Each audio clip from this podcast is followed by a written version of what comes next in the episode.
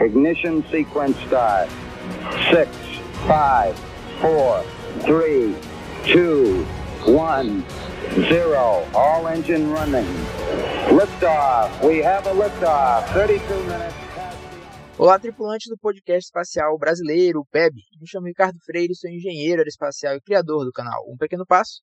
E juntamente com meu amigo Rui Botelho, trazemos sempre para você as novidades, os assuntos de maior destaque do setor aeroespacial no Brasil e no mundo. E nós estamos decolando para o décimo episódio do nosso podcast, olha aí, que beleza, né? Muito feliz aí, como eu comentei no último episódio, de chegar nessa marca aí de 10 episódios gravados aí com o Rui.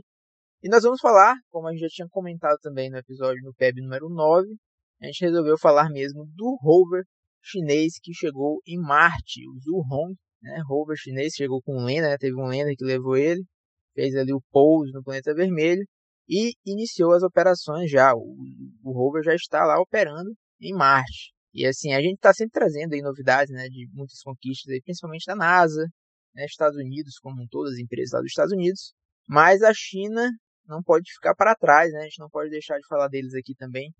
A gente fez episódio aí falando do Perseverance e tal, e a gente não podia deixar de falar também do rover chinês porque foi uma grande conquista, foi um fato histórico para a exploração espacial como um todo a nível mundial, né? Porque a China ela está aí correndo atrás. Inclusive ela tem superado já os Estados Unidos em vários aspectos, é, quantidade de lançamentos, por exemplo, e ela já está aí dominando aí o sistema solar, né? Então a Lua, a China já fez várias missões para a Lua lá, com rovers, também não pousou astronautas, né? Mas eu acho que não vai demorar muito tempo isso acontecer. Mas com questões de rovers, etc, a China já está bem consolidada aí nas atividades lunares e agora ela se aventurou aí a explorar outros planetas, no caso Marte, com essa primeira missão para Marte, que foi a missão Tianwen-1, que foi a missão que levou o orbitador, foi uma missão completa, né? Então foi o orbitador e também foi o lander e o rover, que a gente vai dar mais detalhes aqui nesse episódio, né não, Rui? Fala aí. É isso aí, Ricardo. Vamos falar tudo sobre o rover chinês, a missão chinesa. E, primeiramente, me apresentar aqui para quem está chegando agora no PEB. Meu nome é Rui Botelho, sou professor pesquisador na área espacial, ex-servidor de carreira da Agência Espacial Brasileira, editor do blog e do canal no YouTube do Brazilian Space. E, Ricardo, como você falou, é, tem muita coisa acontecendo, a gente tem tido dificuldade em selecionar os temas para o podcast mas dada a importância do rover chinês, da missão chinesa, que agora se torna uma missão para Marte completa, como a gente já colocou, Inclusive, nós temos um episódio falando sobre as missões para Marte, e lá nós fizemos um detalhamento sobre a missão chinesa, e vendo agora a China alcançando o segundo lugar na exploração de Marte, porque além dos Estados Unidos, somente a China conseguiu realizar uma missão para Marte completa, um orbitador, um lander e agora um rover andando na superfície de Marte. Muitos já tentaram, somente os Estados Unidos e a China conseguiram. Então a China passa à frente dos outros países nessa exploração de Marte e dá uma fungada no cangote dos Estados Unidos, né, Ricardo? Os Estados Unidos olhava para trás assim, não via ninguém, agora a China está chegando perto. Então, isso aí também sinaliza uma mudança dentro dessa exploração espacial e que envolve essa geopolítica ou essa astropolítica agora com a exploração além da Terra, onde os Estados Unidos estava ganhando aí passos largos do longe e agora tem um competidor que está vindo com vontade para essa disputa disputa e mostrando que tem condições de ir além. Então, é nesse episódio aqui a gente vai falar sobre tudo isso, fazer essa análise não só do equipamento do rover chinês do Zhurong, Zhurong, Churong, tem tido muitas pronúncias aí, vamos tentar falar o mais certinho ou menos errado possível, mas isso é o tema do nosso podcast neste episódio e nós vamos falar sobre todos os aspectos, as questões técnicas, mas também o que representa politicamente esta grande conquista da China. Segue aí, Ricardo. É isso aí, Rui. Vamos falar sim então sobre essa missão incrível da China para Marte, que foi a chegada aí do rover Zhurong. Eu, eu chamo Zhurong. Não sei se, é, se tá muito certo não, mas enfim, do rover chinês que chegou aí no planeta vermelho. E vamos falar também sobre não só detalhes técnicos, mas como você bem lembrou, do impacto geopolítico, astropolítico da chegada desse rover, porque até então os Estados Unidos se mantinha ali isolado e na liderança total ali do, das explorações espaciais, principalmente com relação a Marte, e agora a China está aí chegando com tudo. Mas vamos começar então falando aqui sobre alguns detalhes técnicos. O rover chegou, pousou em Marte no dia 14 de maio desse ano de 2021. Né? Lembrando que ele veio como parte da missão Tianwen-1, né? então ele veio ali acoplado na sonda Tianwen-1 que foi lançada em julho do ano passado, chegou em Marte, entrou na órbita de Marte em fevereiro desse ano e aí ficou aí alguns meses aí é, quietinho, o rover ficou ali quietinho na sonda, enquanto a China foi ali coletando dados, é, informações sobre o potencial local de pouso e tal, fazendo vários estudos ali para maximizar o, o, a chance de sucesso dessa missão, que pousou com sucesso, né? o rover já está funcionando. Né? A China foi a segunda missão a chegar no planeta vermelho. A primeira foi a Hope, seguida da Tianwen-1, depois do rover Perseverance, ali durante o mês de fevereiro desse ano de 2021, né, das três missões que foram enviadas no ano passado. E aí a China fez então esse pouso, né? Então o pouso aconteceu de forma nominal. O rover ele veio em cima de um lander, né? Na verdade, foi um rover e um lander que foi enviado para o planeta. Então a sonda chegou com o rover acoplado ali, ficou um tempo ali em órbita e aí liberou é, a concha ali, aquele shell ali que continha um lander e o rover Zhurong ali na parte de cima do lander. Né? E aí o processo de entrada é muito parecido com o do Perseverance. Então a, a concha ela vinha ali com o escudo de calor e aí atravessou ali a atmosfera onde tem aquela desaceleração bem intensa e altas temperaturas também, né, que, que chegam. E aí depois dessa depois dessa passada por essa região, eles liberam paraquedas de alta velocidade, né? hipersônico ali, libera o paraquedas para reduzir mais ainda a velocidade e depois atingido uma velocidade ali mínima que o paraquedas consegue redu reduzir. Muito parecido também um pouco com o Perseverance, o rover foi liberado, né? o rover e o lander. A única diferença aqui com relação ao Perseverance é que os Estados Unidos não pousou com o lander, né? ele já pousou o rover direto. Então, os Estados Unidos utilizou uma estratégia em que eles iam ali com um sistema de retropropulsão que ficava pairando no ar e aí desceram o rover através de cabos. A China não fez isso. A China levou um lander, né? Então teve lá um equipamento que pousou no solo e aí depois que esse lander pousou, tem uma rampinha ali que ele desce e aí o, o rover desceu pela rampa. Então um, um procedimento um pouco diferente com relação a essa fase final. Mas esse lander também utilizou retropropulsores, né, retrojatos ali, que foram fazendo controle de velocidade e também é, utilizou sensores óticos e laser para calcular a distância para o Sol. Né? O, o, laser, o LiDAR, né, que, é um, que é geralmente utilizado, é um equipamento bem comum em termos de exploração espacial quando tem alguma coisa relacionada com aproximação né, seja em asteroide, seja no solo de um planeta, uma lua, qualquer coisa. Porque ele tem uma resposta muito rápida, né? Então você consegue ali em tempo real calcular a distância do seu equipamento para o solo para onde você estiver querendo se aproximar. Quando ele chegou, na verdade, a uma determinada altitude, ele faz uma análise do terreno em alta resolução para procurar o melhor local para o pouso também, né? Então ali no último instante ali ainda faz uma análise ali para finalizar o pouso. E aí ele fez o pouso na região da Utopia Planitia, que foi a região onde o rover pousou, né? O lander pousou no caso junto com o rover. O pouso aconteceu com sucesso, sem nenhum tipo de problema. E depois de um tempo, teve, teve ali, tiveram ali todos os, os cheques de equipamentos para ver se estava tudo bem com o rover.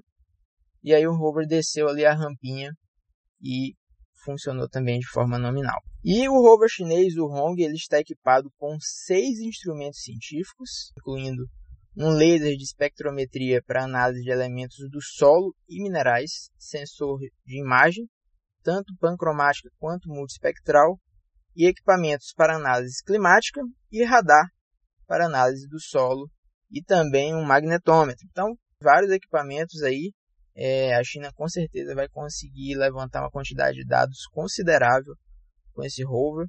Ele é um rover relativamente grande, né?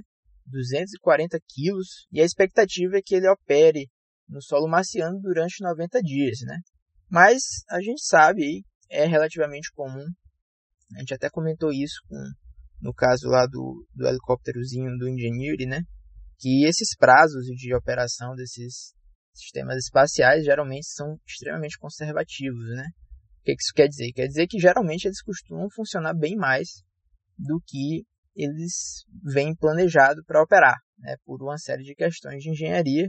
É, isso é bem comum de acontecer. Assim, o que acontece é que o rover do o no caso, ele utiliza a alimentação de energia por painéis solares. A gente já sabe que painel solar em Marte é sempre uma coisa crítica. A NASA que o diga que já perdeu missão aí por causa de tempestade de areia que cobriu o painel solar de rover e aí o bichinho parou de funcionar.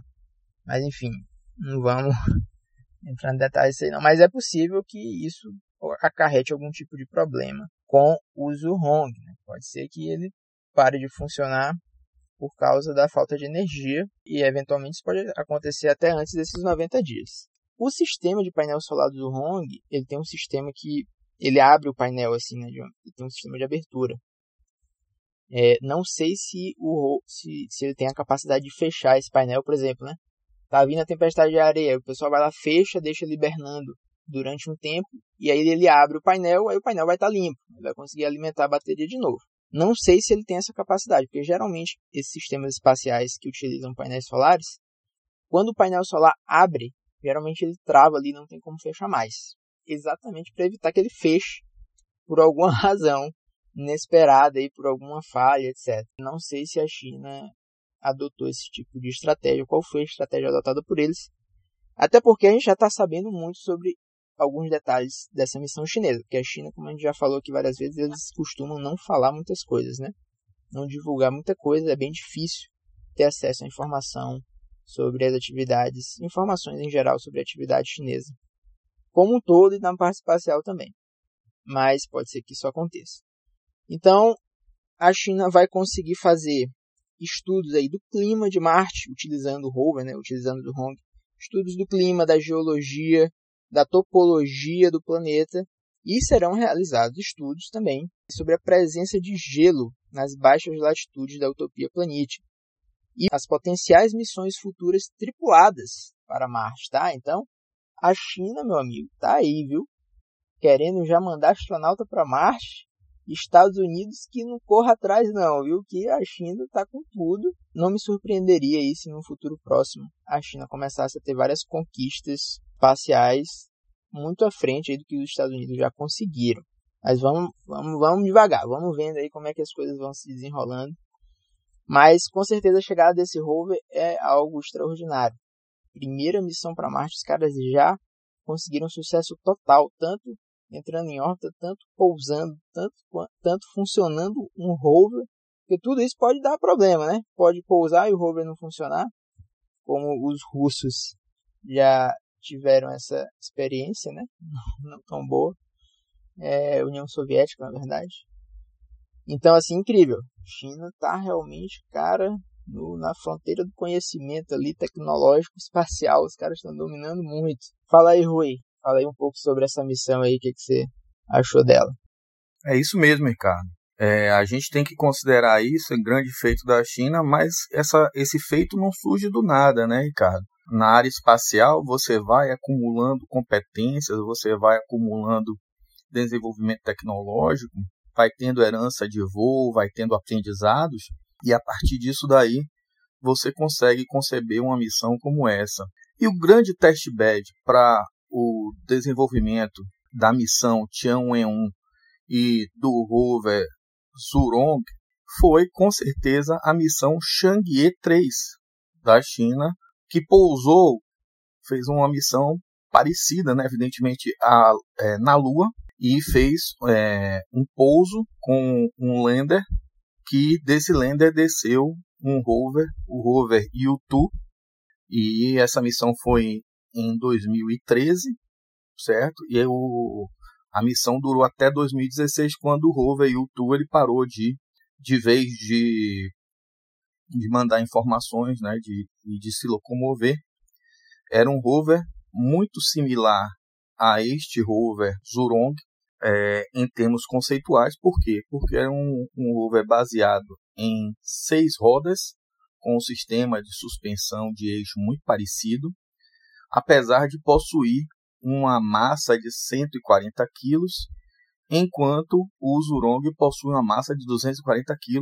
Um volume do Zurong é de 14,5 metros cúbicos e o volume do YouTube é pouco mais de 1,5 metro cúbico, é 1,5 por 1 por 1. Então é um, um equipamento muito menor, lógico, porque foi o primeiro rover chinês utilizado na exploração espacial utilizado na Lua. E esse aprendizado que teve da Lua, na Lua justamente com o YouTube, com certeza a China absorveu daquilo ali muito conhecimento para poder realizar essa missão agora em Marte, trazendo esse resultado sensacional. Entrando um pouco mais no aspecto da geopolítica, da astropolítica, o feito da China é algo que incendeia essa nova segunda corrida espacial. Nos últimos dias, todos sabem que o novo administrador da NASA, o Bill Nelson, ele vem tentando convencer o Congresso americano para aumentar as verbas para o programa Artemis e para os demais programas que a NASA tem de exploração, inclusive já com algumas indicações aí de aumento na exploração em Marte. E ele tem usado justamente esse esse efeito da China, né? esse efeito da China de pousar um rover de primeira e estar tá operando lá em Marte. Fora essas missões bem-sucedidas depois da Chang'e 3, nós temos agora a mais recente a Chang'e 5 e missões muito bem encaminhadas, muito bem sucedidas pela China e que vem provocando, né, como a gente já vem brincando aqui, né, a China está soprando no cangote dos Estados Unidos. Então, os Estados Unidos estava ali nadando de braçada, correndo solto, porque nenhum outro país tinha conseguido os feitos, né, que os americanos vinham realizando, principalmente em Marte, e agora a gente tem um outro player que consegue, que obteve essa capacitação e agora alcança um outro patamar. E é um competidor voraz. É um competidor que está, como a gente diz na gíria popular, com gosto de gás, está com energia, está com vontade. Então, a China não é um, um competidor que vai entrar ali e vai se contentar com o segundo lugar. A China entra nessa história realmente para botar pressão nos americanos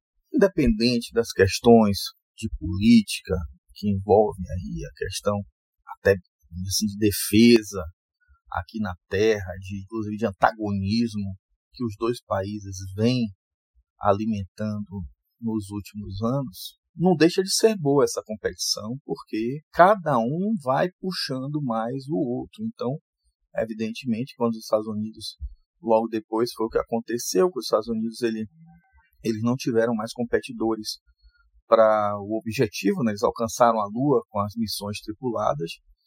A partir daí a coisa meio que foi com o tempo perdendo a graça. E essa competição, se for acontecer de forma saudável, respeitosa, obedecendo os tratados internacionais, que a coisa aconteça da melhor maneira possível, essa competição vem acontecendo de forma for acontecendo de forma respeitosa dentro do que se tem dos, dos tratados para exploração do espaço, não deixa de ser uma coisa positiva, porque faz com que o outro tente dar o melhor de si dispare realmente essa competição, isso influencia tudo, né? Influencia o mercado, influencia as pessoas. O receio é isso escalar quando a coisa fica além. Os russos e os americanos tiveram né, a experiência americana da primeira corrida espacial com os russos, de certo modo foi muito respeitosa e até, de certo modo, até criou-se algum vínculo diplomático, alguma tentativa de aproximação, encontro de espaçonaves, né? É na órbita da Terra, depois os projetos aí de estações espaciais, que cada um começou independente, mas depois gerou a ISS.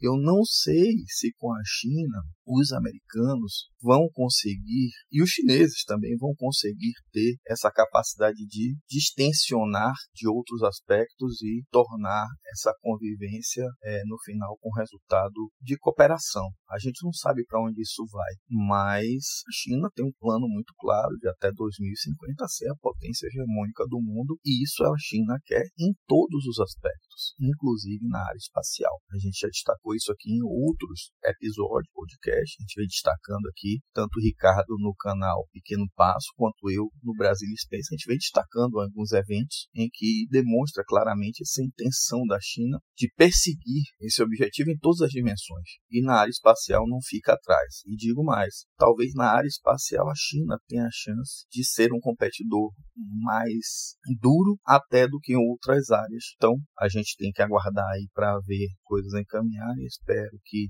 isso aí promova de forma saudável uma competição e que todos os competidores deem o melhor de si de forma a trazer novos desenvolvimentos, novas tecnologias e promover esse mercado espacial que está emergindo agora. Agora não só mais vinculado a programas nacionais de, das potências, mas também com interesse de exploração, de exploração econômica e até dizem de colonização e assentamentos e, estruturas fixas que vão ser montadas tanto em órbita da Terra, nós temos aí a Tiangong 3, que a China acabou de lançar também, né, que é a versão chinesa, uma estação espacial chinesa, lançou os primeiros módulos agora. Nós temos a Estação Espacial Internacional, mas vamos ter também a Luna Gateway, que os Estados Unidos vai colocar na órbita da Lua para permitir o acesso, né, ter uma estrutura permanente que possa se ter acesso à Lua, pesquisadores, é, astronautas, e futuramente tem uma missão aí que o Elon Musk né, também está envolvido na Elon Musk está tá envolvido também na exploração da Lua com o HLS. A gente viu o resultado também há pouco tempo, mas ele tem a intenção da Starship ser uma nave para levar pessoas a Marte. Isso é um programa que ele tem independente de governo, que eu acho que em algum momento, até pelo próprio envolvimento com a NASA no HLS, essa coisa pode convergir. Os americanos já teriam a vantagem de ter algo mais sólido para né, uma exploração mais intensiva de Marte. Então, Ricardo, é um momento assim muito interessante, a gente fala isso direto. E vamos aguardar para ver as novidades, as coisas que vão acontecendo. O rover chinês, o Zurong, vai trazer de informações. Esperamos que a China, em algum momento, libere o acesso a essa informação, divulgue para a comunidade espacial, né? provavelmente alguma coisa que seja estratégica, como reservatório de água, já que ele está com um GPR ali como equipamento também como instrumento do Zurong. Espero que ela possa compartilhar em algum momento isso com a comunidade internacional, faça essa divulgação e quem sabe, sei lá, em algum momento tente trabalhar e, e cooperar e trazer outros atores para estarem envolvidos com ela nesse projeto. Então acho que é isso aí, cara. Não sei se falei tudo aqui, você pode complementar aí, mas eu acho que a visão geral da coisa e como o Zurong está provocando esse esse alvoroço aí, eu acho que a gente já conseguiu deixar claro e também os benefícios da tecnologia chinesa, desse, desse grande feito que eles realizaram. Segue aí, Ricardo. Rui, eu concordo aí totalmente aí com tudo que você falou. É, ao meu ver, eu acho que a gente nunca mais teve um programa espacial do nível do programa Apollo, certo? Que assim alcançou um nível de desenvolvimento tecnológico tão rápido e conquistas tão grandiosas como aconteceu na época em que os americanos foram para a Lua pela primeira vez com missões tripuladas, né? Então, assim, o que aconteceu naquela época ali, cara, foi um negócio assim surreal. É, eu brinco até que às vezes eu até entendo a galera que não acredita que o homem foi pra Lua, porque realmente foi algo extraordinário, né? É, mas ele foi, né? Só para deixar claro aqui, né? Nunca se sabe. e eu, eu sei que eles foram também. Tem a galera que Lá no meu canal mesmo tem, uns, tem uma série que eu fiz sobre o programa Apollo, né? Sempre aparece o pessoal falando que é mentira e tal, enfim.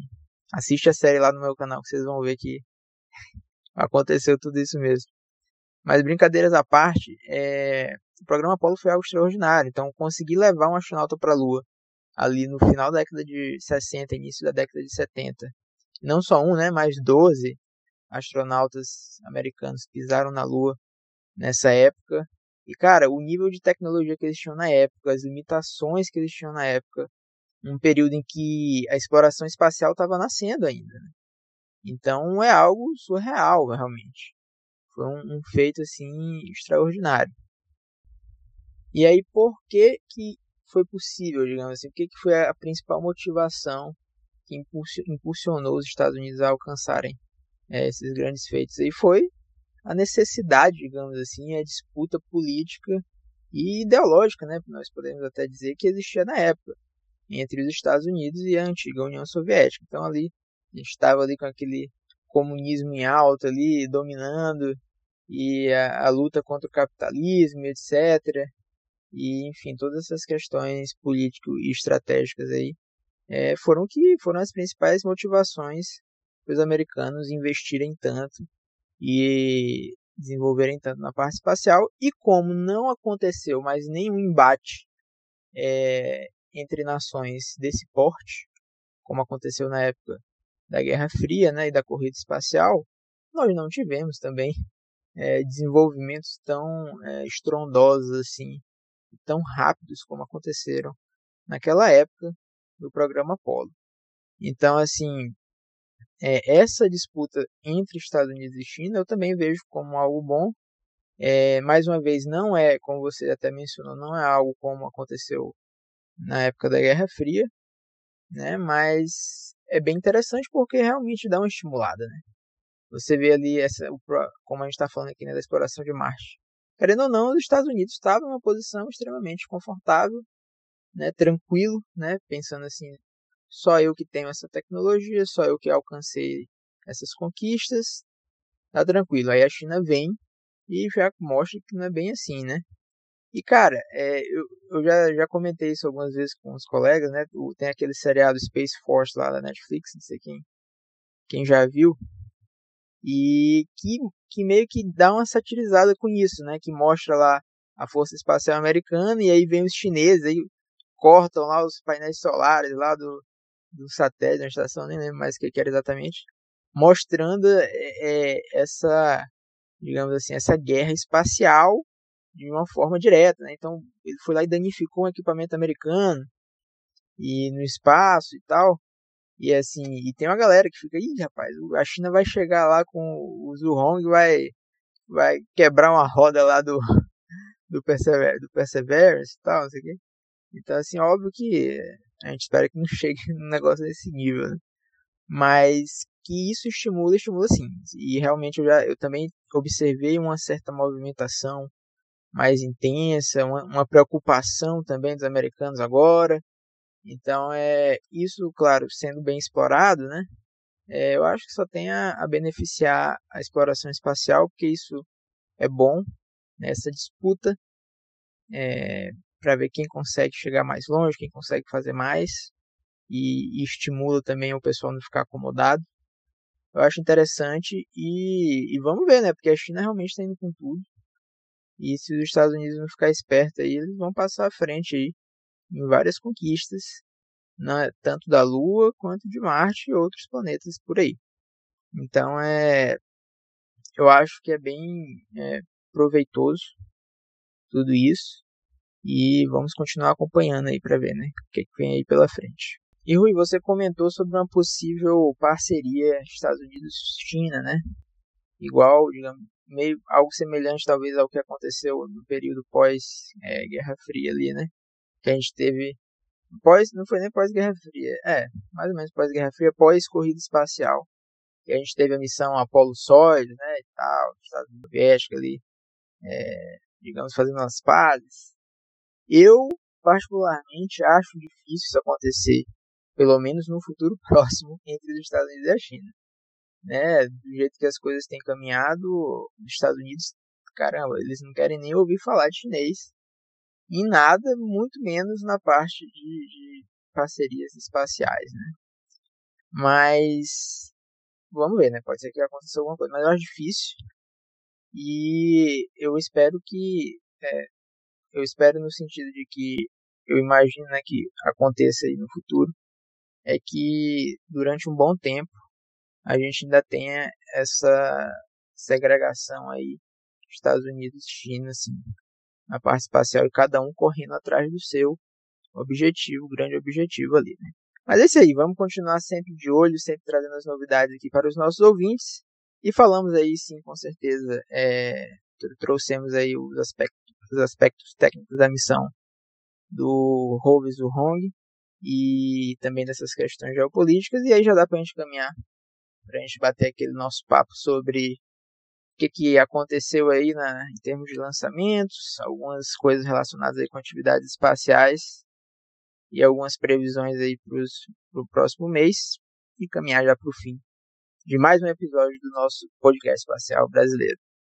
Perfeito, Ricardo. Realmente essa sua análise aí, essas relações que você fez, esse entendimento, né, essa consolidação que você fez aí dos pensamentos, realmente eu acho que a gente está de comum acordo, né?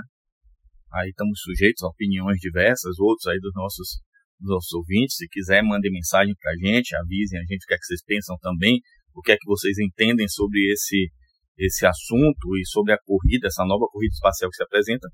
Mas eu acho que está perfeito aí, Ricardo. Suas colocações aí complementaram aí. Obrigado aí mais uma vez aí, complementaram muito bem aí a, as minhas posições.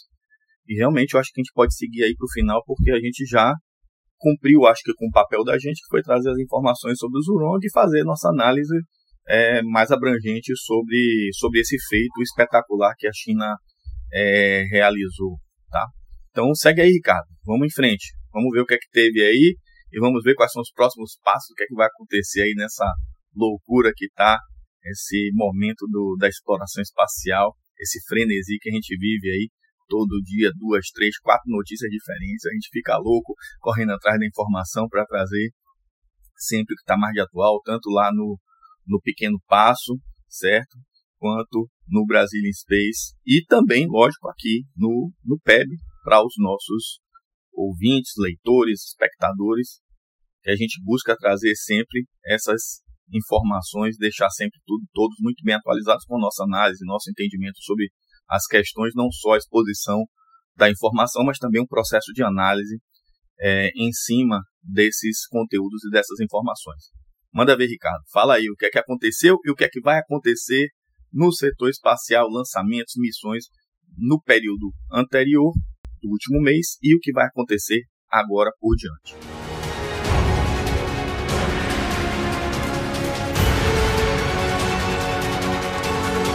Downrange one mile, altitude three, four miles now.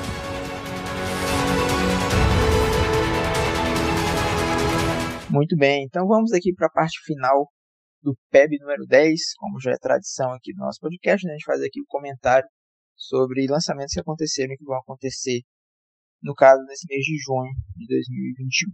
Com relação ao mês passado, mês de maio, nós tivemos 10 lançamentos, 4 de lançamento de foguetes Falcon 9, um lançamento de foguete Soyuz, um lançamento de foguete Atlas 5, um lançamento de foguete Electron que falhou, infelizmente aí, é, mais uma falha do foguete Electron, dessa vez foi no apontamento do motor do segundo estágio, que infelizmente não funcionou da forma como deveria, não deixou os satélites em órbita e três lançamentos da China. Vale destacar também que tivemos um lançamento, não foi bem um lançamento, né, foi um voo, na verdade, da espaçonave da Virgin Galactic de está é, se preparando aí, né? A Virgin está se preparando aí para fazer voo de turismo espacial. E aí eles fizeram um voo aí com a espaçonave VSS Unity, que foi um sucesso total. Então a Virgin está bem próxima de começar os voos tripulados, que deve acontecer o primeiro aí voo já comercial com turistas nesse ano ainda. E no mês de junho, nós já tivemos aqui nesse mês, né, já tivemos aí três lançamentos, dois de Falcon 9 e um de foguete longa marcha, e temos aí 25 lançamentos previstos, né?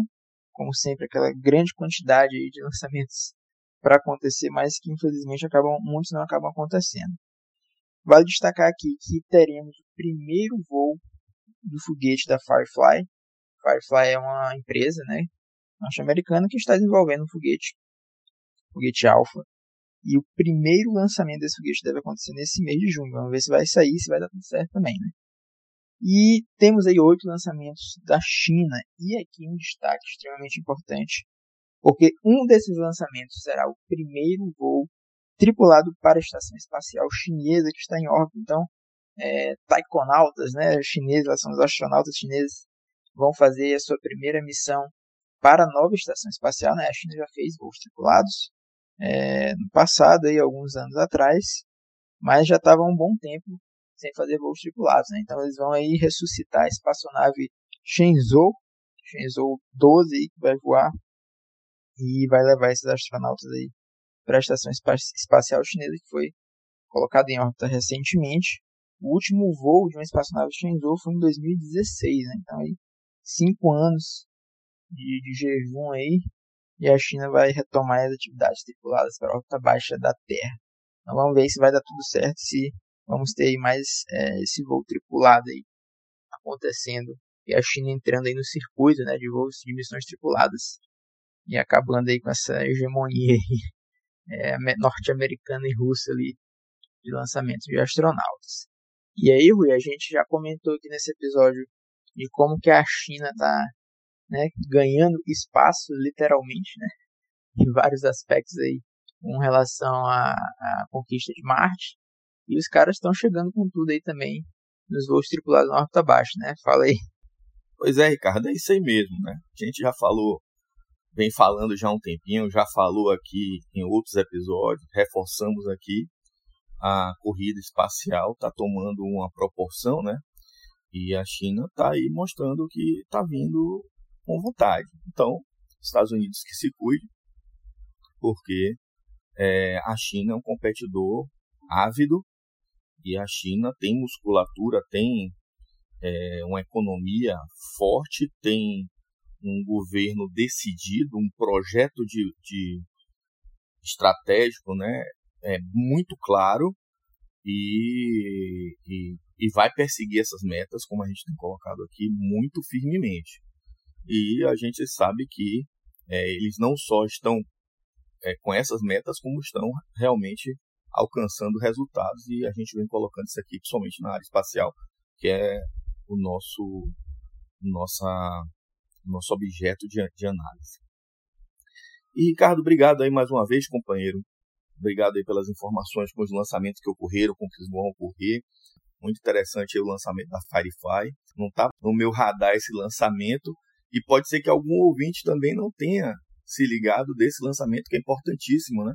Primeiro voo aí do foguete deles, mais um player que está entrando forte aí, né? E a gente aguarda com sucesso. A gente quer que todos tenham sucesso e tragam suas contribuições, inovações, produtos, serviços com qualidade para melhorar mais o setor espacial, abrir oportunidades de emprego, é, aumentar essa economia e fazer com que essa roda gire melhor e mais rapidamente do que vinha girando antes do New Space.